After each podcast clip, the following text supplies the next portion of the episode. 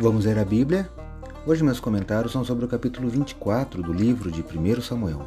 Sou o professor Décio Henrique Franco. Este podcast segue o projeto Reavivados por Sua Palavra, da leitura diária de um capítulo da Bíblia.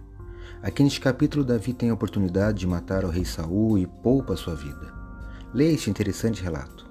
Destaca o versículo 10 do capítulo 24 de 1 Samuel, que leio na Bíblia na versão Nova Almeida atualizada. Acompanhe. Eis que hoje o meu Senhor pode ver com seus próprios olhos que o Senhor Deus o pôs nas minhas mãos nessa caverna, e alguns disseram que eu deveria matá-lo. Mas eu o poupei, porque disse: Não estenderei a mão contra o meu Senhor, pois é o ungido de Deus. Eu li as palavras de Davi para Saul, que estão em 1 Samuel, capítulo 24, verso 10. Compartilhe o trecho do comentário de Ralph Neal que relata o que está nesse capítulo. No começo do capítulo você verá que Saul, precisando se aliviar, entra sozinho dentro da mesma caverna onde Davi estava escondido. Ele tirou o seu manto, colocou-o de lado. Alguns dos homens de Davi sussurraram para ele: Agora é sua chance. O Senhor colocou Saul em suas mãos. Davi então rastejou até onde Saul tinha colocado seu manto, cortou um canto do manto de Saul e se arrastou de volta.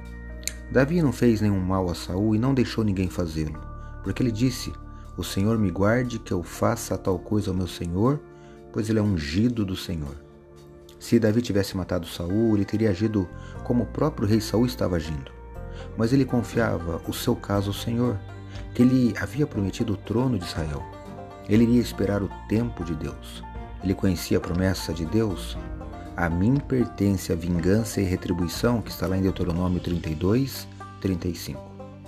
Ao confiar e esperar em Deus, Davi mostrou o Espírito de Cristo, quando disse: Amai os vossos inimigos e orai pelos que vos perseguem. Estava lá em Mateus 5, 44.